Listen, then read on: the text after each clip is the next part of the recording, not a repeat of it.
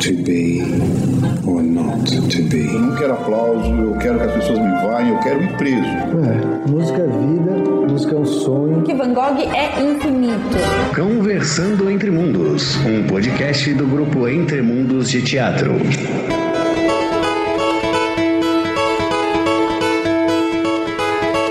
Dia, boa tarde, boa noite. Esse é o Conversando Entre Mundos, uma realização do grupo Entre Mundos de Teatro. Segue a gente no Instagram, arroba Grupo Entre Mundos, ou no Facebook, Grupo Entre Mundos. Tem o nosso site também, www.grupoentremundos.com. Se você tem alguma sugestão de pauta, manda um e-mail pra gente, grupoentremundos.gmail.com. Não sei como você chegou aqui, mas estamos nas principais plataformas de streaming.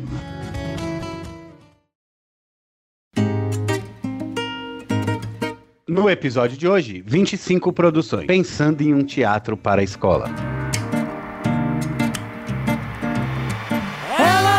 Cores, curvas, sabores, coisas que seduzir. Meu nome é Rodrigo Ergolê e eu sou o diretor e dramaturgo do grupo Entre Mundos de Teatro. Meu nome é Bianca Fina e eu sou fotógrafa e atriz do grupo Entre Mundos. Meu nome é Rebeca Knopf e eu sou atriz do grupo Entre Mundos de Teatro. Meu nome é Gabriela Sanches e eu sou atriz, figurinista e cenógrafa da 25 Produções. Meu nome é Aislan Merici e eu sou ator, diretor, dramaturgo, produtor da 25 Produções. Hoje no nosso bate-papo a gente vai falar com Gabriela Sanches, que é bacharel em teatro pela Universidade AMB Morumbi e fez uma pós na Belas Artes de figurino e cenografia e também trabalha na 25 Produções e com Aislan Merici, que é sócio e diretor da 25 Produções, bacharel em artes cênicas pela AMB Morumbi e vencedor do prêmio de melhor ator coadjuvante no Festival de Teatro da cidade de São Paulo com a companhia Amante de Teatro. Como é que vocês entraram nessa coisa de decidir fazer arte? Hum. Eu sou do interior, né? É, sou do interior de São Paulo e desde pequena, assim, eu já gostava muito de artes. E aí, quando eu tinha 17 anos, falei, bom, vou fazer teatro, prestei e vim para São Paulo. E aí começou toda a guerra, né? Que é até hoje. Mas amo fazer o que eu faço. Gente, eu, eu não sei se você. Eu sou aluno de escola pública, cara, e eu tinha um ProErd na escola. E uma vez eu vi uma menina da. Eu lembro que eu tava, acho que na sexta série, e ela tava na oitava. E aí tinha um encontro de todas as escolas que participavam do ProErd. Eu vi essa menina fazendo um monólogo que num galpão desses de escola de samba, que na verdade era da Polícia Militar. Ela fez umas cinco escolas, ou seja, pelo menos umas 800 crianças ficarem prestando atenção nela durante meia hora. E eu falei, gente, como é que essa menina fez isso? E ela conversava com uma vassoura, é, um monte com uma peruca e sei lá, com 14 anos de idade. Eu falei, é isso que eu quero fazer, cara. E ali, depois ali o bichinho me mordeu, comecei a escrever algumas coisas, eu ficava interpretando em casa e aí aconteceu todo o resto, né? Depois.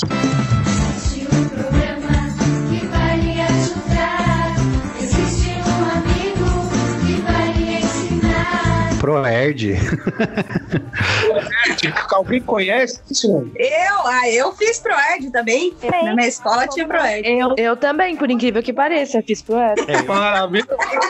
Eu sou professor da rede pública, né? Eu vejo o Proerd ainda até hoje acontecendo nas escolas, né? Nossa.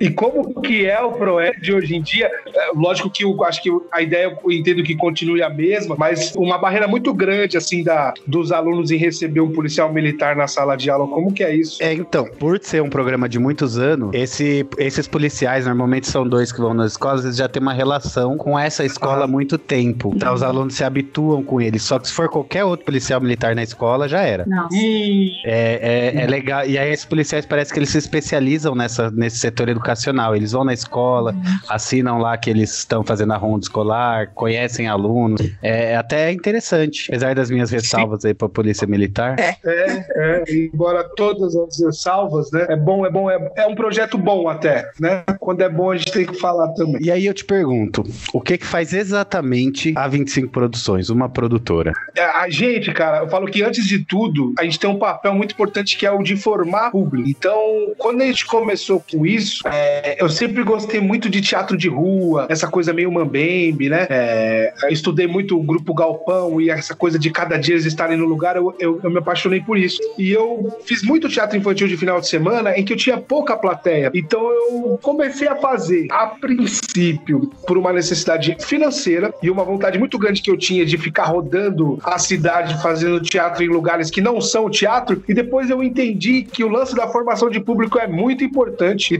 A gente conversa sempre sobre isso, né, amor? Sobre fazer alguma coisa de qualidade para que as pessoas sempre queiram ir ao teatro ou conhecer a, a arte dramática e tal. Porque a 25 é isso, é, é isso. A gente sempre quis levar o teatro para dentro da escola. Então, quando a gente pensou em como vamos ter a, o que vai ser a 25 Produções, a 25 Produções vai levar teatro de qualidade para dentro da escola. E aí vai fazer com que as crianças se apaixonem por esse teatro e saiam dali consumindo teatro. Então, é, é esse é o nosso papel, né? Tá na nossa missão, inclusive. Porque isso é uma empresa também, né, rapaz? Então a gente tem uma missão. E, é. e, e tá escrito lá, isso daí que eu escrevi há, há uns cinco anos atrás. Formar público pro teatro. É, tem um pensamento aí maluco de que teatro é pra gente que gosta, né? É. Não é profissão, né? Não é empresa, não, não, precisa ganhar dinheiro, né? E é uma empresa, né? Precisa ganhar dinheiro. Sim.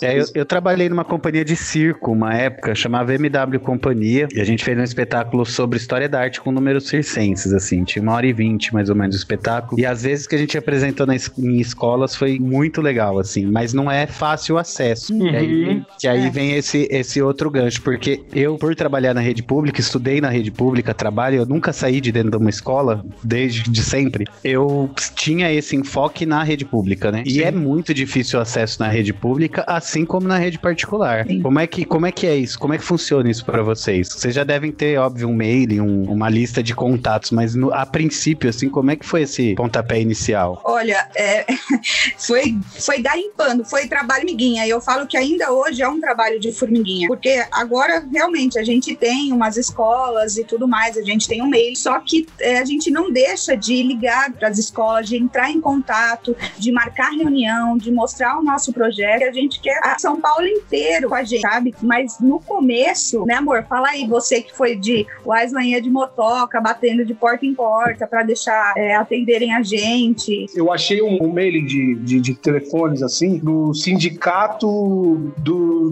dos professores do estado de São Paulo, Simpro SP. Inclusive, deixo como dica aí para quem pensa fazer esse trabalho. Cara, lá tem uma lista de números de telefones de escolas de São Paulo inteiro, dividido por região. Então, eu catei essa lista, cara, e, e liguei umas cinco vezes para todos os números de todas as escolas.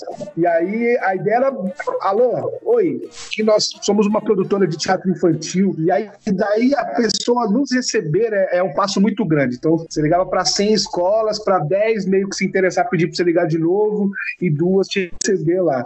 Mas é muito engraçado, horror, olha, tô íntimo, é, que que, acontece, cara? Esse lance da gente saber que a gente forma público nos diferenciou no mercado, porque no começo a ligação ela era extremamente importante, e ela é até hoje. Se a gente ligar, ligar, ligar, a gente vai sempre trazer mais clientes. Mas tem muita gente no mercado que não faz um trabalho com esse cuidado, sabe? Porque se você pensa em formar público, você pensa em cenografia. Poxa, a Gabi é formada nisso, ela, ela, ela é muito boa no que ela faz, sabe? Então o trabalho visual da 25, eu acredito que é o grande chamariz para que a gente vá numa escola e aí a escola vizinha vê o nosso caminhãozinho lá, aí um aluno comenta e depois a gente acabou nem ligando mais tanto, sabe? Mas a princípio foi a formiguinha de uma uma. É, eu lembro quando eu fiz esse, esse trampo aí, exatamente o mesmo que você. A motinho, eu, eu tava ali na Zona Sul, né? É, e eu foquei ali na Zona Sul inicialmente, e a motinho vai numa escola, vai na. E assim, né? Aí o pessoal fica. Você liga, ah, então não, né? Outros falam, não, liga mais tarde, é. a coordenadora tá fazendo não sei o que. A coordenadora nunca vai estar tá desocupada. Nunca. Jamais. Aí quando você consegue falar com a coordenadora que você marca uma parada, aí você chega no dia eles falam, ah, deixa um projeto aí, e depois ela te liga. É. Ela não vai ligar nunca mais. É, não é fácil, né? Eu imagino que você deve ter passado vários perrengues. Nossa. Acabando e-mail. É assim, e tem a questão também que no começo é, a gente tinha um produto, um único produto, que era uma peça. Então você chega chegava e falava: então, eu tenho uma produtora de teatro infantil, quero apresentar para você. Aí ela falava: que mais você tem? É, então, não, eu tenho esse produto, sabe? Então, é muito difícil, muito difícil. Tem uma história que é muito engraçada, que o nosso primeiro cliente, cara, o nosso primeiro cliente, eu, eu tinha uma moto, e aí ela tava com o documento atrasado, tava toda embananada a moto, né? E aí eu fui numa escola que era ali na, no Jardim Helena, bem periferia mesmo, bem periferia, a rua nem asfaltada era, porque na verdade não era nem uma escola, era, era tipo um, um centro social que eles abrigavam algumas crianças, dava lanche, as crianças ficavam lá em período integral, algumas até dormiam, e uma freira me atendeu, imagina, começando, e eu tinha um, um amigo meu fez um pôsterzinho escrito os três porquinhos na casa do lobo, porque eu mostrei o texto para ele e amigo é aquilo, né? Você mostra, o cara compra a sua ideia junto com você. Ele falou, me fazer uma arte. E eu fui lá com esse pôster e contei a história pra mulher, ela comprou a peça. Aí eu voltei pra casa e falei assim, amor, é, agora nós temos um cliente. Vende dela pra quando? Pra daqui 15 dias, 20 dias. Era uma data muito, muito próxima, né, amor? Era, nossa, era. Aí eu peguei, aí, beleza, a gente vai ter que produzir. Aí eu falei assim: não, a gente tem que mostrar que é uma empresa séria, vamos fazer um contrato com ela. E liguei pra ela e mandei o contrato dela por e-mail. Ela, Você não quer me trazer o contrato aqui? Eu levei o contrato lá, a polícia me parou, prendeu a moto. E só pra eu tirar a moto do pátio, eu tive que vender mais uma, umas quatro peças dos três porquinhos. E essa mulher, inclusive, quando deu uma semana antes da peça acontecer, ela cancelou porque ela não tinha dinheiro pra pagar. Então, nosso primeiro cliente, na verdade, ele nem existiu, na real, sabe? O foco de vocês é mais teatro infantil mesmo? Ou vocês também trabalham com eventos, personagens em festas, shoppings, essas coisas? Sim, a gente também trabalha. É, no começo era só teatro infantil, e aí depois a gente foi vendo essa necessidade de é, expandir, né? Então hoje a gente tem recreação, pintura facial, brinquedos para aluguel, é, tem os personagens para festa, só que o nosso principal da 25 é o teatro infantil mesmo. Mas mesmo esses outros serviços são voltados para o teatro infantil também. Para o teatro infantil não, para o público infantil. Sim, sim, todos eles. E como funciona as peças, os ensaios, né? Vocês comentaram que a Gabi é figurinista e tudo mais. Como que se dá a dramaturgia, os ensaios? Vocês mesmos escrevem ou não? São peças clássicas? Como que funciona? É, a gente estamos bem divididos, assim, Gabi e eu. É, o processo é: eu escrevo e dirijo os espetáculos, ela faz cenografia, figurino e coreografia, e quando não, atua. Tipo assim, ela faz tudo mesmo. E aí tem uma, gente agora tá fazendo muito trabalho de, de audiovisual também, então tô editando vídeos,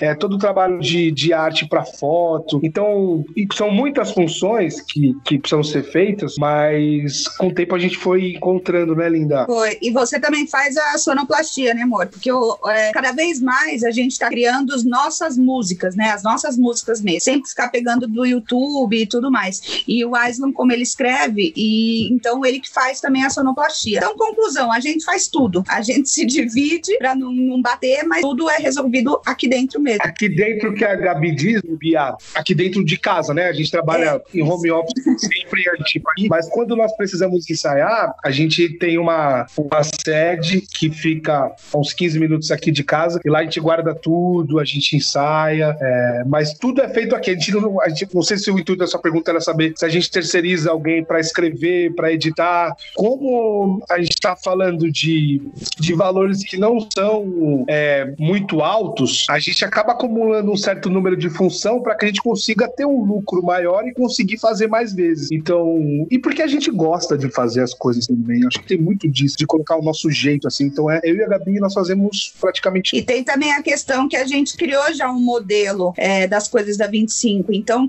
os nossos espetáculos são espetáculos, você olha e você identifica que é da 25 Produções. Tanto na questão da dramaturgia, quanto na questão de figurino, na sonoplastia. Então, tem uma identificação. E é por isso que o pessoal compra. Então, por isso que todo ano a, a escola liga e fala, eu quero a, a Páscoa nova, né? Porque cada ano tem que ser uma coisa diferente. Então, isso faz com que a gente é, crie nosso, os nossos parceiros. Vem pra cá ampliar Essa fala do Aslan, né, sobre vocês fazerem, gostarem, né, de, de fazer a função de dramaturgia, enfim, tudo isso, é, é uma coisa que eu tava com curiosidade também de saber, porque assim, nós artistas, né, quando a gente abre uma empresa, imagino eu, né, não sei porque eu não tenho uma, mas imagino também que cuidar de todas as burocracias e tudo mais, às vezes afeta a questão artística, né? Você tem que cuidar da burocracia, tem que cuidar do artístico, e é uma curiosidade minha, assim, se vocês sentem essa dificuldade, sabe?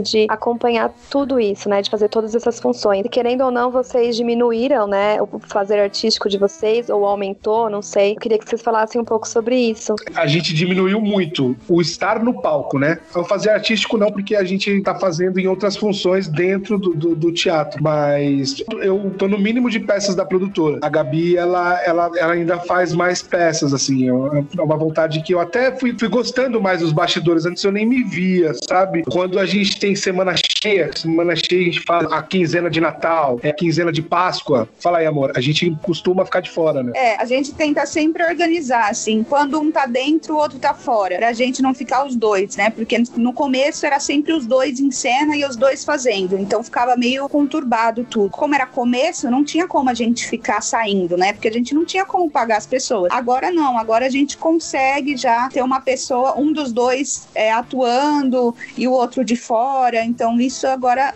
é mais tranquilo, assim, né? Cara, e eu trabalhei muito tempo num grupo que faz teatro, teatro escola também, só que o teatro escola deles é para ensino médio, que eles pegam as obras que caem no vestibular e adaptam e tal. Chamado Grupo Ria, né? Paulo Rosa, que é o, é o diretor do Grupo Ria, ele, certa vez, a gente estava fazendo um espetáculo que era A Cidade e as Serras, essa de Queiroz, e um espetáculo que tinha uma narração, aquela coisa, essa de Queiroz, né? Muita narração, muita coisa, falando, falando, falando, falando, aquela paz Maria. E ele era esse tal narrador, porque o ator que fazia o narrador não pôde ir, ficou doente e tudo mais. E aí ele, ele foi, fez o espetáculo, saiu pra coxia e depois ele trocou de figurino e veio mediar o bate-papo que tinha no final. E aí depois ele foi até o final para poder acertar com a, com a diretora os valores, aquela questão toda. E eu lembro de ele voltar exausto, de você cobrar o escanteio e correr para dentro da área para não dar pra fazer. E aí eu guardei essa frase na minha vida porque, sei lá, eu tinha 20 anos, não entendia ainda direito. Falei, imagina, cara, você foi lá, catou dinheiro, veio aqui, conversou sobre a peça, você que escreveu, é tudo muito simples. Aí agora eu fui ver, mano. imagina, você tá, você tá com um figurino de lobo mal, a diretora chega e fala, Aislan, é, posso fazer no cheque? Você me passa o número da sua conta, você tá ali falando de um assunto nada a ver, vestido de lobo. E você quebra o encanto de uma criança que passa, aquela coisa toda. Então a gente, é isso, quando um tá, o outro não tá. E agora, né, graças a Deus, assim, a gente tá tendo a oportunidade de, quando a gente tem que estar em cena, a gente contratar uma pessoa para fazer essa outra parte, né? Então, a montagem de cenário. E eu tô em cena, como a, a Rebequinha tava com a gente na Alice no País das Maravilhas no ano passado, e eu era rainha de Copa. Então, eu tinha uma pessoa para montar o cenário, para organizar as coisas de, ó, pode chamar as crianças, vai começar e tudo mais. E eu ficava só no meu papel de atriz. Então, isso também é bom. Você conseguir ter uma pessoa para fazer essa outra parte, você não ter que ficar se preocupando enquanto você tá em cena. Nossa, sim, completamente. Eu já fiz alguns trabalhos, né, do tipo, e eu lembro que uma vez eu era coordenadora, eu dirigia, né, porque a gente fez duas escolas em um dia e eu também era atriz. então, tipo, você tava com milhares de coisas na cabeça, né, para resolver. Como coordenadora, você também tinha que cuidar, querendo ou não, do, do cenário, sabe, de outras coisas do tipo, e ainda assim se preocupar em fazer a peça, né, suas falas, suas marcações, enfim, estar inteira ali, né. Então é muito complicado quando você acaba fazendo tudo, né, na, todas as funções. Nossa, com certeza. Puxa, só, só complementando, acho que você resumiu tudo. É estar inteiro. Porque você acaba não estando inteiro em nenhuma das funções quando é um dia desse, assim, eu acredito. Mas, é, infelizmente, é necessário às vezes ainda. Eu ainda não descobri uma forma é, ainda de que a gente fique 100% numa coisa só. Claro, se eu tô trabalhando, só sou contratado, aí é outra coisa. Mas quando você tá do lado da produção, assim, administração da coisa toda, ver se o ator chegou, se não chegou, se tem que mandar um Uber, é, se fez o lanche, não fez, vamos comer. É, você nunca tá inteiro numa coisa só. E aí, por isso que a gente tá saindo. É, vocês estão falando aí, me, me, me remete a esse espetáculo mesmo que eu contei pra vocês no começo. A gente fez uma grande apresentação no Céu Vila Rubi pra fazer uma filmagem de qualidade, uma filmagem boa pra poder é, ajudar nas vendas e tudo mais. E aí, nesse espetáculo, eu tava em cena, eu tinha feito o cenário e eu montei o cenário, negociei com o pessoal do Céu da Vila Rubi na hora, gerenciei oito, oito câmeras que estavam filmando o espetáculo pra depois fazer a edição. Caraca. E, está, e Eu tava fazendo coisa e, e falando pra menina como que ela ia mexer no som da peça. No- o som era ao vivo, mas tinha umas coisinhas. Como é que ela ia trabalhar no som e o rapaz que tava andando filme com a câmera móvel, três minutos antes de começar a peça. E foi enlouquecedor, assim. Mas a gente acaba se acostumando um pouco também, né? Eu acho que todo mundo acaba fazendo se- essas coisas, né? Faz tudo, né? Eu acho que o Art, ele sempre faz tudo, né? Ele, ele faz uma coisa, daqui a pouco ele olha outra, daqui a pouco ele tá com a cabeça na outra coisa, mas ele tá fazendo outra coisa. É muito loucura tudo que a gente faz. E depois ainda teve a pós-produção. Tem que dizer que a filmagem ficou ótima, porque eram muitas Aham. câmeras. Podia fazer igual a TV, que você corta um lado e vem pro outro, e o close aqui, e não sei o quê. Ou ver o trabalho, mas ainda teve a pós-produção, porque quem fez toda a edição de vídeo fui eu também. Então, é, mas é, depois quando você vê o serviço pronto também, você fica, nossa, que legal, né, isso que eu fiz. Você nem acredita, né? Fui eu que fiz. É aquela história de artista, né? Eu acho que é isso mesmo que você falou. A gente, como artista, querendo ou não, tem que saber um pouco de tudo, até pra sobreviver mesmo, né? Acho que a gente não consegue sobreviver de arte é, focando só em uma parcelinha ali, né? Eu acho que, querendo ou não, a gente tem que fazer de tudo um pouco mesmo, né? Pra sustentar mesmo, não sei. Tem um casal de amigos, são donos de uma escola de, de teatro. Na verdade, era uma escola, agora virou um, um espaço de compartilhamento criativo, enfim. E eles estão muito na, na teoria dessa coisa do artista, né? Ela, a Marília, a, a Rebequinha até conheceu a Marília, né? Uma baita de uma educadora, uma baita de uma atriz, é, e o marido dela estudou ADM, fez também é, tecnologia da computação, enfim, os dois são muito, muito inteligentes, assim, dominam muito. E a gente fez uma live no espaço deles, onde a gente teve que fazer esse mesmo trabalho que você fez, é, de coordenar câmera, né? é, técnico de áudio, técnico de câmera, os atores, cenografia, figurino, aquilo tudo. É, quando acabou o dia, ficamos só nós quatro, eles viravam e falavam assim: Nossa, gente, eu tô entendendo por que não é todo mundo que faz isso. Que é muita coisa que se faz, né? Então tem gente que não quer trabalhar, não, e que só vê o lado meio glamour, assim, da coisa. E um, um ator aqui na 25 uma vez disse pra mim assim: falou assim, puxa, Aslan, olha, é verdade, né, cara? Você é complicado, você é empresário, meio que vendo o glamour da coisa do ser empresário. Eu falei assim, gente, eu, eu pensei em um dia com essa palavra de empresário, né? Eu falei assim, nossa, amor, ele falou que nós somos empresários. Aí eu, eu virei pra ele e disse assim: falei assim, cara, meu, é, tá muito longe disso. Isso aqui que a gente faz é feito há 500 anos. Tá vendo esse carro que a gente tá em cima com esse cenário? Isso aqui é uma carroça, cara. A gente tá mambembando essa cidade inteira aí, então é muito mais ônus do que bônus. Mas é muito bom. Vocês já têm quantas peças ao todo? Já que são os produtos, né? Que a Gabi falou, que agora vocês já têm vários produtos, né?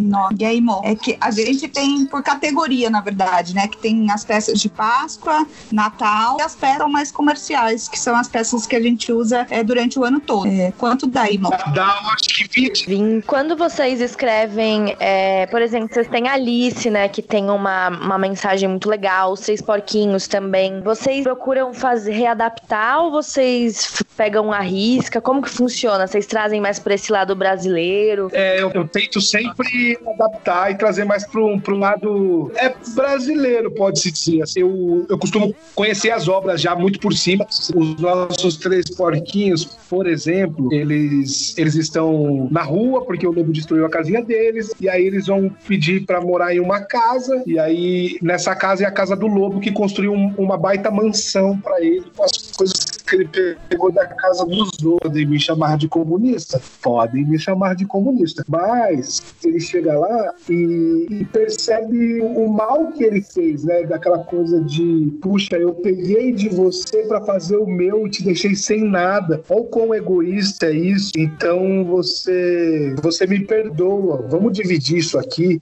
Vamos a gente se cuidar junto, né? Vamos se perdoar e dividir as coisas que a gente tem para que todo mundo possa viver bem e tal. Então eu, eu acho que é mais uma realidade nossa, assim, sabe? Independente de ser uma obra Disney ou, ou não. Legal. Tem uma peça também que vocês têm que é do Dia do Índio. Eu não me lembro o título, mas é, gente, é muito incrível essa peça. O português chega é, tentando colonizar e tal os índios, e aí tem uma confusão, sei lá, é muito incrível. Eu acho maravilhoso. E o Aislan faz, né? O português. Que ele, como é que o português faz, Aislan? Como é, que... é muito bom.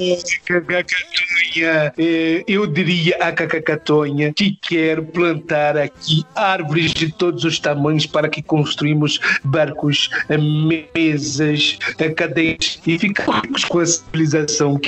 Então, o português, cara, é- eu falo, quando eu vou conversar sobre esse espetáculo na escola, eu falo que o espetáculo ele, ele faz uma imersão ao Brasil colônia mesmo. E explica de. Tem muita coisa de, de, de, de cinema mudo, sabe? O espetáculo é meio, meio desenhadinho, tem muita gag de circo, que é feita na música e tal. E aí ele, ele fica oferecendo ali, né? As especialistas oferece um espelho para poder cortar a árvore, oferece um colar de pérolas para poder cortar a árvore. E toda a história que eu via de índio, o índio era muito bestializado, assim, sabe? É, ah, não era o bobão, era o que não sabia de nada e tudo mais. E eu falei assim: não, vamos criar um guerreiro, um índio, que a gente possa colocar ele como o herói da parada. Então aí a gente criou o mundo de Caluanã, que é esse índio que cata o, o- o- o português e dá uma bela de uma lição de moral. Puxa, quando a gente foi colonizado, realmente a gente perdeu. Chegaram aqui, tomaram tudo, estupraram todo mundo, mataram um monte de gente, mas parece que, que só fizeram coisas boas. E não. E aí o que, que acontece? O índio ele dá uma baita de uma lição de moral e diz pra ele assim: fala assim, ô, ô senhor Conceição, vamos fazer o seguinte agora? Pra cada árvore que você é, derrubou, você vai ter que plantar mais três árvores novas. E a gente deixa como sugestão nas escolas que após o espetáculo a escola dê algumas sementes para as crianças, semente de girassol, de manjericão, do que quer que seja, para que a gente tenha essa ideia do, do, do plantio, né, do reflorestamento, dessa coisa toda, desse resgate da cultura de entender quem são os verdadeiros donos da nossa terra. Você falou aí por um instante que podem me chamar de comunista, e eu não falo muito é, normalmente no programa sobre minha posição política, fora Bolsonaro. Eu queria perguntar o seguinte pra você. A gente- quando a gente fala desse tipo de serviço, que é vender uma coisa artística para instituições educacionais especificamente. Obviamente, vocês falaram antes aí que vocês já têm um mercado de vocês, que vocês continuam buscando novos clientes e novas escolas para trabalhar. Mas como é que anda esse mercado agora, nessa onda conservadora terrível, né? Nessa coisa. E principalmente quando a gente tá, tá tratando de, de colégio particular, né? Que, que também tem sua filosofia, diferente de, de uma coisa estatal que, que ela naturalmente tem que ser na- laica e, e tem que respeitar uma série de, de, de preceitos que a escola privada não necessaria, mas não necessariamente respeita. Como é que tá, assim? Esse mercado vem caindo, ele vai, ele mesmo continua no mesmo ritmo, ele tá aumentando? Como é que, como é que tá essa coisa? Olha, amigo, eu costumo dizer que a gente a gente entrega a rainha Elsa no começo para depois vender o Caluanã, sabe? Tipo, você dá o doce, mas depois você e vai e vai, e vai manobrando, né? E vai manobrando, porque é, a princípio eles querem comprar uma foto, né? Eles, eles não querem teatro, eles querem uma foto, eles querem uma imagem como personagem. É, e a gente quer entregar um trabalho artístico para eles, que, que façam com que essas crianças reflitam, né? E, então a gente a gente vai manobrando. Exatamente isso. A gente tenta colocar, é, inserir as coisas que a gente acredita dentro dos espetáculos. Então fica tudo muito sutil, né? Então a gente tem um espetáculo que é do da Páscoa e a Alice vai até o país da Páscoa porque a Páscoa pode acabar. E ela chega lá e encontra um coelho ditador e fala um monte de coisa, quer que a Páscoa acabe. Então, de certa forma, a gente quer dizer alguma coisa. É, só que a gente vai pondo de uma forma leve, até porque tem todas essas questões. A gente não pode chegar e falar, ah, eu acho aquilo e eu vou fazer isso, isso, aquilo. A pessoa vai falar, tá bom, obrigado, tchau. É, e eu acho que, que antes de tudo, desculpa só para completar, porque senão fica parecendo também que, que a gente quer muito vender uma posição para essas crianças. E, e não é isso, sabe? Eu acho que, que, que a priori de todos os textos da 25 Produções, elas estão baseadas numa única coisa que eu acho que é universal, que é o amor, que é esse olhar ao próximo, que é o que a sua vontade não se sobrepõe à minha e que a nossa vontade é uma vontade só, sabe? Então você não pode ter um coelhinho que diz que não vai ter mais Páscoa, mas poxa, por que, que não vai ter mais Páscoa? Ah, porque no máximo agora os coelhos vão sair das cartolas do mágico. Não, mas eu não gosto só de sair das cartolas do mágico, eu gosto também de fazer um chocolate na Páscoa. É, eu adoro trabalhar na fábrica de chocolate, sabe? Aí os coelhinhos vão se juntando e conversando. Porque é mais essa ideia de dar pra todo mundo, sabe? Mas eu acho que também ficar falando aqui muito eh, esse viés mais político da coisa, eu preciso vender pra minhas escolinhas, né, queridos? Vocês vão adorar. É, tem, tem pra todo mundo aqui, tá? Essa coisa da foto que a Gabi falou é bem interessante, né? Porque realmente a, a escola, ela não quer nem ver, né? Na verdade, o, o espetáculo em si. Ela vê imagens, né? Ela até lê um texto, uma parada assim, um projeto, mas ela vê a foto, né? O que interessa é a foto. E o que vai pra rede social que vira publicidade pra escola, porque a escola também é uma empresa e precisa vender, conseguir matrícula, etc., é a foto, né? O ato corre solto, aquela preta é forte. Dona Já sei que vai passar. Eu acho que você falou um termo bem legal, assim, de óbvio que a gente tem que trazer um pensamento crítico para essas crianças, né? Que é onde a gente coloca de certa forma a nossa opinião, né? Que o artista em si é um ser crítico, né? Que pensa na realidade e tudo mais. Mas, me- mas também a gente não pode ser crítico o suficiente para querer incutir na cabeça das crianças, que eu acho que foi o que você disse agora Claro. nesse final, de a, a nossa ideia, né? Na verdade é estimular essa cri- criança a pensar por si só e não necessariamente o que eu penso, né? Esse é o melhor. Eu acho que o, o melhor é fazer com que a criança pense. É isso está certo ou isso está errado? Ah, eu vou pensar do meu jeito. Eu acho que é assim. A criança tem que saber o que ela acha, sabe? Então, eu acho que todas as peças, como a gente faz algumas peças que tem o lobo, que ele se torna bonzinho, que ele tem, que ele se arrepende. Então, isso é muito legal para a criança também perder o medo e achar que o lobo é mal ou que todo mundo é mal o tempo todo e todo mundo é bom o tempo todo, entendeu? Ela vê que as pessoas são sim- simplesmente humanas, as pessoas podem errar. É, e, e até voltando a essa coisa do coelhinho que não quer mais a Páscoa, porque ele, é- ele é- ele- ele é um exemplo muito, muito, muito bom. Ele, na verdade, ele, ele faz isso porque ele não se abriu a, a ouvir o outro, né? A estar com o outro. E quando ele se abre a entender as pessoas que estão ali no país dele e tudo mais, ele fala: Puxa, olha que legal, dá para todo mundo fazer as coisas todas. Então, e ninguém é endemonizado, sabe? Ninguém é ruim para sempre, não precisa ser ruim o tempo inteiro, sabe? Calma, ó, por que, que ele faz isso? Ó, porque ele foi criado assim, ele pensa desse jeito, agora ele começou a pensar junto com outras pessoas e viu que existia um pensamento total, e aí ele foi, foi moldando o pensar dele a partir disso, que é exatamente isso que você falou, Rô. Ai, bem interessante. Eu acho que concordo, assim, com tudo que vocês falaram. Eu acho que às vezes falta isso, né, nas escolas, né, principalmente, eu acho que igual o Rô falou, nas escolas particulares, né, não sei, que o- os seus, seus pensamentos, seus valores, enfim, eu acho super importante levar essa mensagem, né, para as crianças refletirem, né, em sala de aula. A gente falou um pouco das dificuldades no começo, né, que vocês comentaram para arranjar cliente e tudo mais, e eu queria saber se tem outras dificuldades ou surpresas, assim, que vocês enfrentaram desde que vocês decidiram abrir, assim, a 25 Produções. Tem alguma maior dificuldade que vocês enfrentam até hoje, ou algo do tipo? Tem, né? Sim, milhares delas, assim. Eu fico pensando nas dificuldades do dia a dia, assim, que são, é, sei lá, um carro que quebra, um ator que não chega, e eu fico pensando também numa numas dificuldades que é do entendimento, assim, né?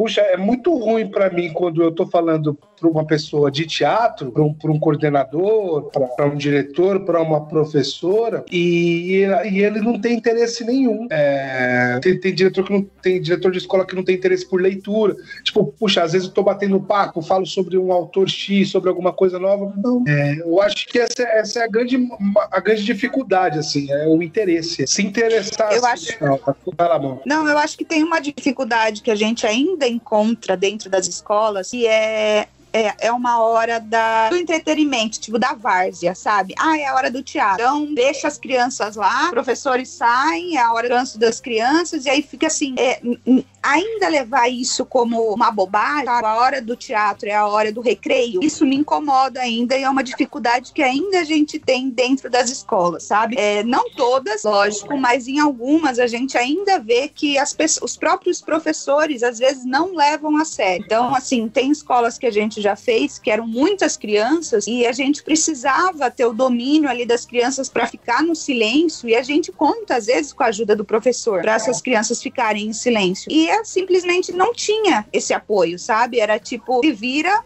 problema é de vocês e, e isso é muito ruim porque coloca a gente numa outra posição, sabe? E isso ainda é uma, uma grande dificuldade que a gente enfrenta. Porque é uma faca de dois gumes, né? Se você quer vender um produto que você tem uma microfonação para você ter- atender um pátio com 500 crianças, você vai cobrar um valor para que você tenha essa microfonação. Sabe que aparelho de microfone não é barato, toda essa estrutura tem mesa, aquela coisa, operador, fica mais caro e a escola quer pagar. Então nós fazemos é, pensando numa cooperação todo mundo para que aquilo aconteça. Mas aí vai todo mundo pro pátio, os alunos ficam sentados, o professor já abre o celular e o momento, né? Meu WhatsApp aqui, meu Facebook, e aí a gente acaba perdendo eles, né? Se a gente não se esforça. Mas o teatro ele é, ele é tão bacana a gente, a gente tem um costume na 25 de quebrar essa quarta parede e pedir um silencião mesmo, assim, sabe? De maneira educada, lógico, e só retomar quando todo mundo tá com a gente novamente. Vocês não vieram aqui para ver a gente? Vamos ver a gente. É, eu vou falar pra você que eu acho que é um problema do cenário educacional educacional em si. Né? Eu, como professor de arte, precisava falar isso. E às vezes você tá lá na sala dos professores. A, a gente já comentou isso no nosso episódio 4. Você tá lá na sala dos professores e eles falam: ah, vamos fazer uma reunião para decidir uma parada e vamos separar então. O pessoal de português vai para lá, o de matemática vai para lá,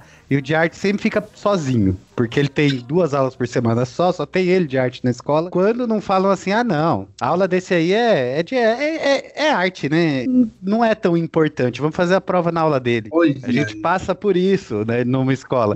E a dificuldade do professor de arte na escola é formar público também, né? Que é fazer o aluno compreender que a arte é importante. Né? Você não quer que o aluno saia artista dali, mas você quer que ele compreenda que a arte é importante, que ela tem, um, ela tem conceitos, ela é um estudo. Tem gente que faz doutorado em arte, afinal de contas. Puxa, olha aí, olha que bacana essa conversa que a gente está tendo aqui. Se a gente conseguisse levar para uma mesa de reunião da escola pública, principalmente, assim, sabe? Que é, que acho que é necessário, mudaria muita coisa. Sabe por quê? Ó, agora me, me correu uma coisa. Quando- eu sinto que quando a gente entra na escola, faz um espetáculo, o que a gente levou fica por ali. É muito difícil isso ser levado para dentro da sala de aula novamente, ser discutido. É realmente o que a Gabriela falou, é um momento de recreação. No dia que tem teatro, tem dois recreios. Ah, e detalhe, tem a questão, porque, é, vamos supor, nossos espetáculos são, tem dois tipos de espetáculos. Tem os pocket shows, que são tempo menor, de 20 a 30 minutos, e tem os espetáculos maiores, que são de 45 a 50 minutos. Como os- tem alguns professores que acham essa, que é a parte da recreação, quando é o pocket show, que é 20 minutos, ainda reclama. Acaba a peça fala, nossa, podia ter demorado mais, né? e aí você fica, ah, tá. É muito triste a gente ver isso, porque é nessas coisinhas que a gente sente que o ator ainda tá muito longe de ser valorizado aqui, né, nesse país. E pelos professores, que também são banalizados. Tem escolas que a gente chega que, tipo, nem olham na nossa cara, que, tipo, ai, vocês, ai, ai, eles chegaram. E tem escola que, tipo, abram alas, os artistas, a gente precisa de vocês. E aí é, é complicado, mas a gente não para, né? Não O professor é perder uma oportunidade. Quando vai um espetáculo teatral para uma escola, você pode levar isso para a sala de aula de tantas maneiras diferentes, tanto na apreciação artística na aula de artes, quanto falar de, de texto, de interpretação de texto na aula de português, que é a habilidade mais importante para o português, que é a competência de leitura e escrita, interpretação. É, até matemática dá para trabalhar com o tempo dos atores, com o tempo daquela Contexto peça. histórico Com... também. Também, putz, é muita Gente, coisa. E, e de você levar pra criança que você pode, você pode ser um ator, você pode contar histórias. Eu, eu- sabe, qual é a idade que as pessoas entendem que elas podem ser qualquer coisa? Será que demora muito? Por- Porque pra mim demora muito. Ela não se ver ali a criança, sabe? Quando acabou aquilo, vocês viram, gente, que legal? Ó, eles vêm aqui, montam aquele cena. Isso é um trabalho. Eles ganham dinheiro pra isso também. Olha que divertido. Você viu aquela queda que ele teve no chão? Todo mundo deu risada, ele deu risada. Olha essa história que eles inventaram pra gente. Vocês podem escrever a história de vocês também, sabe? De mostrar possibilidades. Acho que a gente, a gente perde a mão quando não leva isso pra dentro da sala. Nossa, eu ia comentar assim exatamente isso, sabe? Que o Rodrigo falou e que você falou, Aslan, porque é isso, é, perca- é- os professores perdem oportunidades, né? De mostrar para as crianças o que elas são capazes de fazer. E é isso, né? O que você quer ser quando crescer? Você quer ser médico? Você quer ser é, advogado, sabe? Assim, e, e eles não abrem o leque, né? Assim, as crianças sempre ficam focadas, querendo ou não focadas, querendo ou não, nessas profissões que todo mundo vê uma grandeza, né? E por quê? Porque os adultos mostram pra elas que só tem essas possibilidades, né? Então, nossa, eu achei incrível assim a sua fala por isso, porque é um trabalho, né? Precisa começar a ser visto como um trabalho. É, e lidar com uma frustração é, de você não, não se encaixar nessas, nessas profissões e nessas coisas só pela falta de você não entender as oportunidades no momento certo, puxa, é triste, né, cara? A gente sabe, a gente sabe quais qual os caminhos que isso leva, né? Essa frustração no caso de não ser um médico, de não ser o que o meu pai quis, o que o meu bairro quis, assim. É bem, bem, é bem lá embaixo, assim, esse, esse, esse ponto. assim. É, a gente tem essa pergunta que a gente faz em há 25 programas, contando com esse, de como você entrou na arte. Cinco. 25 programas e 25 produções, olha aí. Esse é o programa 25, é verdade, olha só. Caraca! Gente, isso quer dizer alguma coisa, não é possível. A gente é um louco de 25. Aliás, aliás, por que 25 produções, já que a gente entrou nesse assunto? 25 produções, porque eu e o Aisla a gente faz aniversário no dia 25 de abril, os dois. Só não é do mesmo ano. E aí a gente tem muito essa coisa com o número 25. Em tudo, no meu carro é a placa, a porta, sabe, coisa de casa, 5, tem todas essas coisas do 25. E aí, quando quando a gente pensou qual é o nome, minha dúvida, 25 produções. Aí você vai comer em algum lugar, você senta, você tá na mesa 25. Aí você vai num podcast, é o de número 20. Sempre tem alguma coisa assim, sei lá. Você buscando por essa coisa também, mas eu prefiro acreditar que, que são sinais de bênção e dando assim pra gente, assim. Então, e como eu dizia, ó, 25 programas a gente pergunta sempre como que entrou na arte, né? E a gente já ouviu tantas vezes o meu pai não queria, foi difícil porque minha família não apoiava. Hoje eles apoiam, todo, quase sempre fala-se isso, né? Hoje eles apoiam, mas no começo pô, foi difícil, não tinha apoio da família, ninguém queria, não sei o quê. E uma hora eu acabei entrando, né? Que é isso que tava falando antes, assim, de não ver como uma profissão, de achar que é uma profissão menor, sei lá, que não dá dinheiro. Falando em dinheiro, vocês trabalham com um mercado muito específico, vocês disseram, né? Que trabalham com público infantil, é, mais especificamente, né?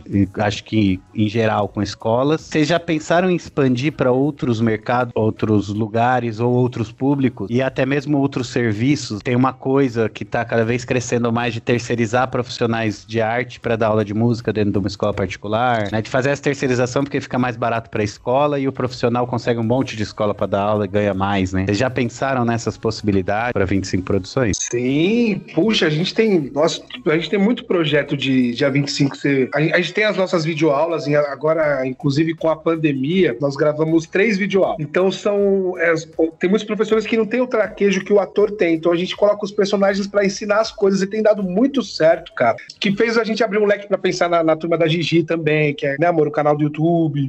É, exato. É, as videoaulas a gente tá vendendo no, no Hotmart e a- agora a gente também criou essa coisa do Jardim da Gigi, que vai ser um programa. Então a gente tá abrindo, conforme foi vindo toda essa leva de coisas acontecendo, cada vez mais a gente tem que se adaptar. Eu acho que foi, um, foi até bom, porque faz com que a gente esteja em todos os lugares, né? Eu quero estar na internet, eu quero estar no teatro, eu quero estar na escola, eu quero estar na loja de brinquedo, para a criança compre o meu brinquedo. Eu quero estar em todos os lugares. Então isso vai com que a gente vá entrando em tudo. E é muito doido, porque hoje, antes de, de a gente entrar aqui na conversa com vocês, eu e ela, a gente estava fazendo um roteiro para esse programa da Turma da Gigi. Depois, inclusive, se vocês me permitem, queria falar um pouco sobre ele, que a gente está muito quente esse projeto, a gente queria aproveitar para divulgar também. E aí, a gente fazendo isso, eu falei assim, amor, olha esses programas que estão no YouTube, o tanto de propaganda, de coisa de, de consumo que, que, que eles entregam. Você vai ver um Lucas Neto, cara. O, o Lucas Neto, eu vi um episódio que ele, com, que ele vira o celular e cai uma Coca-Cola dentro do copo. Aí, eu fiquei imaginando uma criança virando pro pai dela e falando assim, cara, ô pai, eu quero essa Coca-Cola que cai no copo de dentro do celular. Eu falei, nossa, que louco um pai responder uma coisa pra essa criança. Tipo, filho, não tem. Como não tem? Se tem no Lucas Neto, tem que ter. Aí quando a gente falou que abriu um canal, veio um comentário na nossa página do Facebook, falou assim, ó, me avisa quando lançar um canal de vocês, porque eu tô cansado desses Lucas Neto e não sei quem mais quem, que ficam vendendo um monte de coisa que nem todo mundo pode comprar. Mas eu não tenho como impedir meu filho de consumir, porque quando ele tá com meu celular, ele clica e vai onde ele quer. Por que que eu tô falando isso? Porque a Gabi falou de ter uns brinquedos, e essa é muito a ideia da 25, ter capa de caderno, com a Gigi, um monte de coisa. Só que a ideia é que seja sempre tudo muito acessível, como o nosso teatro é. Porque ah, eu até falei pra ela assim, amor, eu quero estar dentro da casa deles pelo vídeo, da TV deles, né, do YouTube ali, e eu quero que eles vão ao teatro atrás de mim. Então a gente fica nessa conexão infinita. Eu vou até eles, eles vêm até a gente, e, e, e porque é fácil, porque é em conta, porque é pra todo mundo, porque não, não tá distante, né? Por causa de todo esse assunto que a gente veio trocar ideia, trocando ideia antes. E a ideia é essa. A ideia do Jardim da Gigi é justamente isso: é levar o teatro pro YouTube. Como que a gente vai fazer, entendeu? Então a gente quer que a criança assista e ela fale: caraca, isso é teatro, isso é legal, sabe? Não é esses vídeos do YouTube. A gente quer fazer diferente, porque o que a gente sabe fazer é teatro. Vale a pena, Aislan e Gabi. Você falou do Lucas Neto e tudo mais. Tem uma dupla de ex-alunos meus de teatro, né? Do curso técnico de teatro, que eles têm um canal muito bacana no YouTube que chama Brincando de Imaginar. Que eles Olha. contam, eles contam histórias com música e com objeto. Igual era no Ratimbum, há muitos anos atrás, tinha uma moça que contava história só com caixa de fósforo, essas coisas Não. assim. Uhum. Então eles contam e, e já faz uns anos que eles estão nesse projeto, é bem legal pra ver como referência e fica a dica pra quem tá ouvindo o programa também. É o Thales e a Ótimo, vou anotar aqui já. Qual o nome do programa? Brincando de imaginar. Brincando de imaginar com o Thales e a Nayara Kono, que é uma super musicista e sonoplasta é incrível também pra teatro. Vou perguntar, como funciona o casting de vocês, da empresa? Vocês têm um, um, um elenco fixo ou vocês costumam ter um elenco para cada peça, para cada evento? Como que vocês fazem normalmente com isso? Quem normalmente chama as pessoas, né? Faz o casting, seleciona? Nós dois. Tudo é nós dois, né? É, na verdade, a 25, ela. Como a gente abriu para fazer uma, uma audição, para abrir pra até há uns dois anos atrás, né, Mó? Mais ou menos. Porque antes, quando a gente começou, a gente tinha um grupo de amigos e que eles faziam as nossas peças e era sempre eles e tudo mais. E aí, conforme foi é, aumentando e cada hora uma, um tinha que estar num lugar, então duas peças, eu tinha que ter dois elencos, eu não podia ter o mesmo elenco, né? Então aí foi, a gente foi vendo a necessidade. Geralmente, quando é Semana das Crianças, aí a gente precisa sempre de, um, de muitas pessoas, né? Porque eu preciso de, de cada elenco num lugar. Só que mais Semana da, da, da, das Crianças mesmo. Agora, Páscoa e Natal, a gente trabalha assim com as pessoas que sempre trabalham, assim, sempre, sempre aquele que você liga e fala, você, ó, o cachê é tanto, a peça é tanto, você pode? Pode. Então a gente sempre chama. É, porque tem uma ideia também, eu gosto sempre de trabalhar com as mesmas pessoas, porque eles sabem como você trabalha. Ambiente de trabalho, né, meu? Eu acho que é mais importante até do que a qualidade é, é, cênica da, da, pessoa, assim. Então a gente tem a Rebequinha, né? Que sempre, sempre, né? Dá o ar da graça de, de aceitar os trabalhos com a gente. A gente tem a Letícia Carpe também e temos o Vitor Barros. Basicamente, esses três sempre estão com a gente. E aí, quando é Semana das Crianças, Páscoa e Natal, e a demanda é maior, a gente tem também o pessoal que vem. E assim, uma vez a cada dois anos a gente, a gente abre teste para chamar um pessoal novo, né? E é bom mudar também e conhecer mais gente, porque isso só agrega. Né? E é inclusive uma honra, muito obrigada. Gosto muito de trabalhar com vocês. Vocês são, sério, muito talentosos. Eu aprendo muito, muito, muito. Ah, a honra linda. é aqui a Rebeca, que fique, que fique registrado aqui, é, é, de, é, sem puxar muita sardinha, mas eu e a Gabriela a gente fala tanto. Ela é uma ótima pessoa para o convívio. Vocês são do grupo dela, vocês devem saber. É uma pessoa engraçada, ela levanta a energia do ambiente e tudo mais. Então, quando o pessoal fala de, de, de elenco, assim, eu falo, puxa, eu vejo um elenco muito bom, eu falo, mas como é que será que é esse camarim, sabe? Eu fico pensando nisso, é. que é o mais importante. Porque tem que ser essencial, né? Porque semana de semana das crianças, Natal, Páscoa, a gente tem às vezes cinco, seis apresentações no mesmo dia e durante a semana inteira. Então precisa ser leve, precisa ser divertido, porque se não for, não fica agradável, a peça não se torna boa, fica tudo ruim e aí passa o mau humor da pessoa para a criança e não é o que a gente quer. Então sempre tem, a gente sempre é, vê um elenco que harmonioso, sabe? Um elenco que se dá bem, um elenco que é para frente, que é alegre. Eu acho que isso é muito importante. Mas eu acho isso que a Gabi falou realmente muito importante, assim, os bastidores, né? É, realmente, se você não tem um, um camarim, né, como vocês falaram, um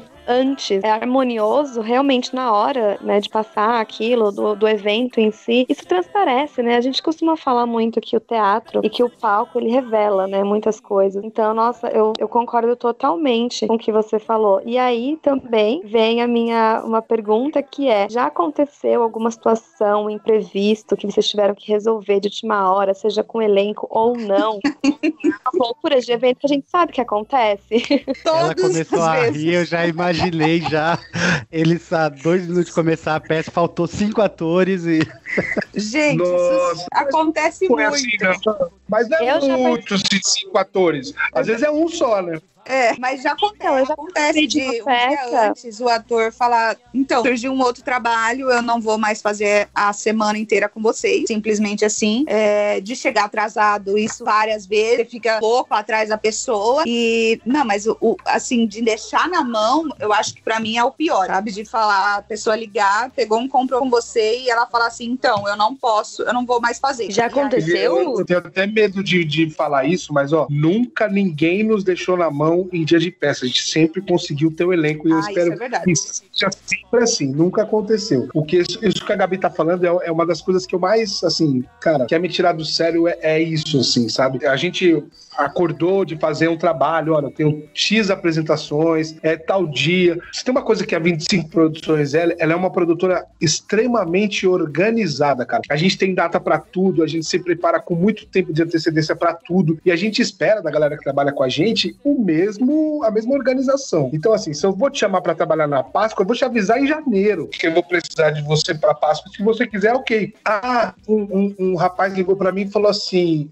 peguei ele para fazer uma Páscoa ou um Natal, não lembro. E aí, cara, a gente ensaiou tudo certo, pagando, né, ajuda de custo de ensaio, o cachê tudo acordado, tudo certinho. Aí uma semana antes das apresentações ele fala, ele manda um áudio assim, super simples. Oi, Aislan, tudo bem, querido? Eu peguei uma publicidade e não vou conseguir, você sabe, né, cachê de publicidade, não dá para negar e tudo mais, mas espero que vocês consigam arrumar uma outra pessoa aí. Então, beleza? Um abraço aí, até a próxima. Mas assim, muito tá tudo certo. Aí eu peguei e falei assim, cara, cara, gente, olha, isso, isso é ser Caxias, eu sei, mas eu já neguei trabalho de publicidade sim, não foi uma vez, para poder fazer trabalho de ganhar 100 reais, 70 reais de cachê, porque eu dei a palavra para ele e eu me, me coloquei no lugar da outra pessoa. Então isso me incomoda muito, que fique registrado neste podcast e na 25 Produções a sua palavra vale muito mais do que qualquer valor. Eu concordo totalmente, assim, eu acho que a responsabilidade sempre em primeiro lugar. E eu perguntei isso porque teve um trabalho, né, que eu fiz, a gente ia fazer o Peter Pan em um shopping. Olha só a responsabilidade, né? A gente ensaiou tudo mais. E no dia, simplesmente, um dos caras, né, que no caso era o Capitão Gancho, ele não apareceu. Ele não apareceu para fazer. E aí, nós, todo, todo mundo desesperado, a gente, né, atores, coordenador, todo mundo, né, ligando para ele, nada. E a gente teve que se virar, improvisar basicamente a peça sem o Capitão Gancho. Tipo, a gente meio que fez como se a gente estivesse contando uma coisa que aconteceu e ele não estava ali. Foi uma loucura, uma loucura.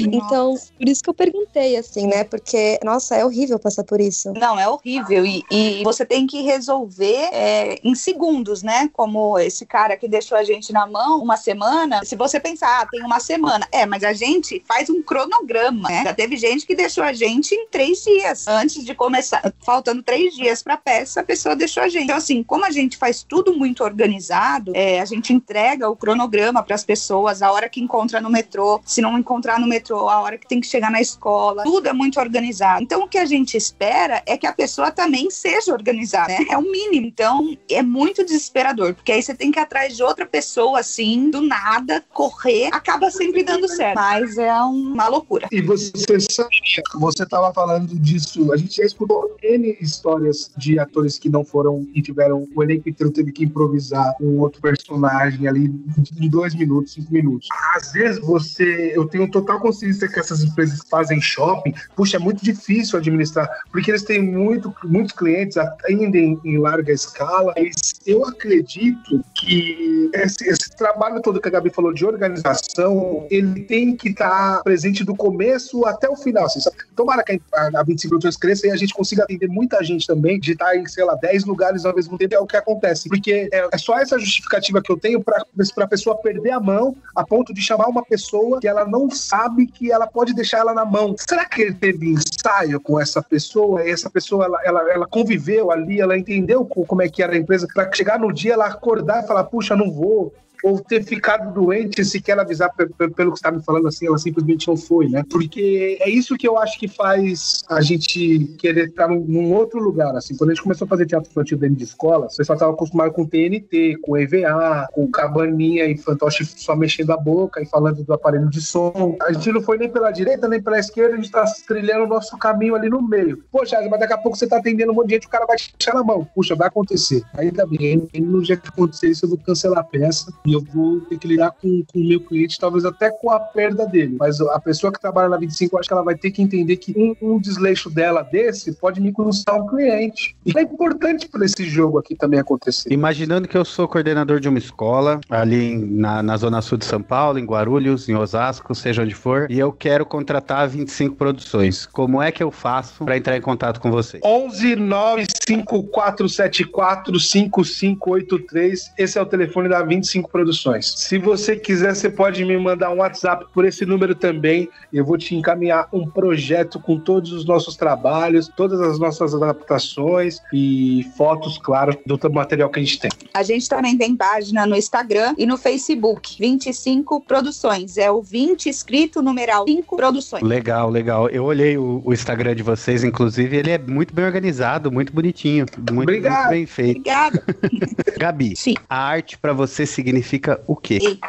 Significa o que eu sou hoje. Tudo que eu sou hoje é veio da arte. Eu acho que a pessoa que eu me tornei, eu me tornei pela arte. Então, para mim, a arte é tudo. É, é, é o que eu vejo, é o meu olhar, é o que eu consumo, é, é o que eu leio, é o que eu transmito para as pessoas, é as minhas convivências, são os meus amigos. Eu acho que a arte para mim é isso. Eu acho que a arte está em todos os lugares. Eu acho que a arte ela é convivência, ela é, ela é amor, ela é ampla, sabe? Ela tem todas, ela, ela é de todas as formas. Aisla, a arte pra você significa o quê? Pra mim, a arte, a arte é mudança, cara. Mudança. Porque você pegar a palavra mudança, ela pode mudar muita coisa. Pode mudar você, o outro, o todo. Se a arte, se a arte não faz isso, não sei quem faz. Meu nome é Rodrigo Egolê e eu estou feliz no episódio 25 ser o da 25 Produções. Ih, nossa!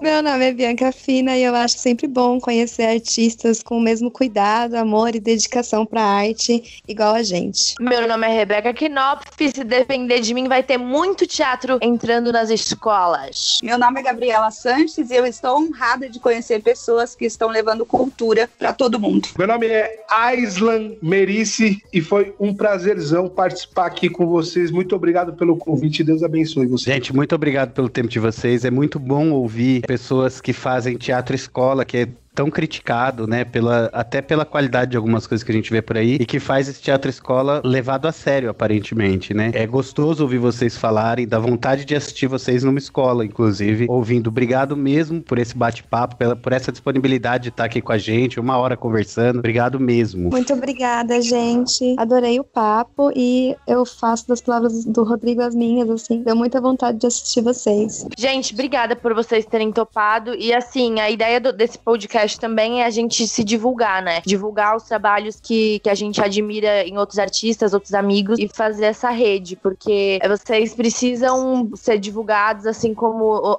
esse trabalho que a gente tá fazendo também. Então, muito obrigada por participarem disso. Gente, muito obrigada. Eu agradeço muito vocês. Foi muito legal. É, eu acho que é assim que a gente vai conhecendo pessoas novas, conhecendo os pensamentos e a gente daqui a pouco tá trabalhando todo mundo junto. Olha que maravilha. Eu acho que isso é a função do negócio. Muito obrigado mesmo. Gente, mais uma vez, muito obrigado. Bia e Rô, vocês estão convidadíssimos aí numa escola com a gente, no dia que vocês estiverem disponíveis aí. É, vai ser um prazer pra gente dividir um lanchinho que a gente come todo dia e a gente, a gente ser juntos operário dessa arte aí, tá bom? Beijo no coração, muito obrigado mesmo. o tempo nunca cansa e só passa Como se não passasse, como se não Como se fosse um passe de mágica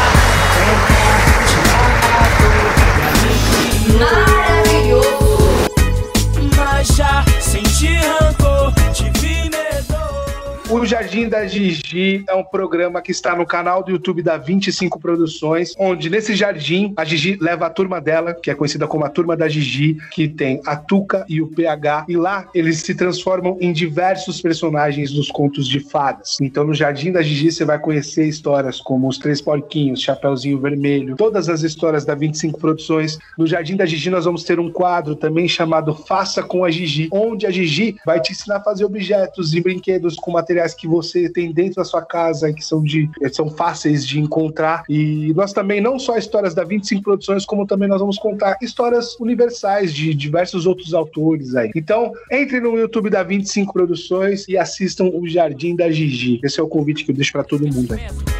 You know,